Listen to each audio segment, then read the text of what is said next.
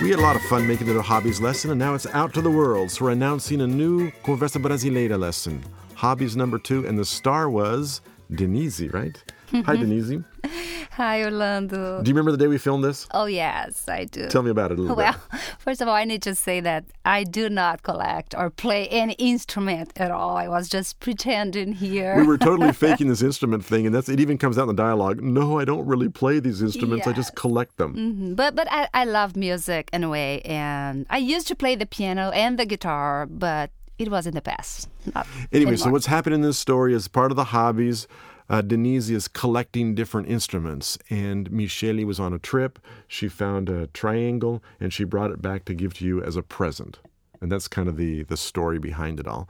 Valentina, what did you like most about this lesson when you listened to it? Well, I like a few words used used for emphasis. Ah, they got a good natural way of putting emphasis into things. Uh, for example, Name. For ah, yeah, the word too. name.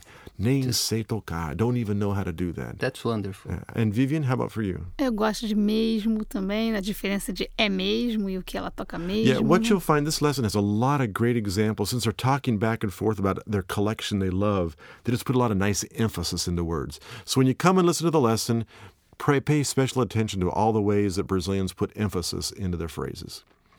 Okay, you go to the lesson. It's not just enough to listen to it, right? We got other things that go with it. Uh, for example, we've got uh, the PDF files, PDF files. the translations, the transcriptions, the videos. Uh, discussion blog. We really like it when you write in, say a few things. So make sure you're going in, asking your questions on the blog. I promise I'll answer them. If you ask a question, I'll be there answering it for you right after that. Another thing people may not understand is that you have the option of downloading the video as well.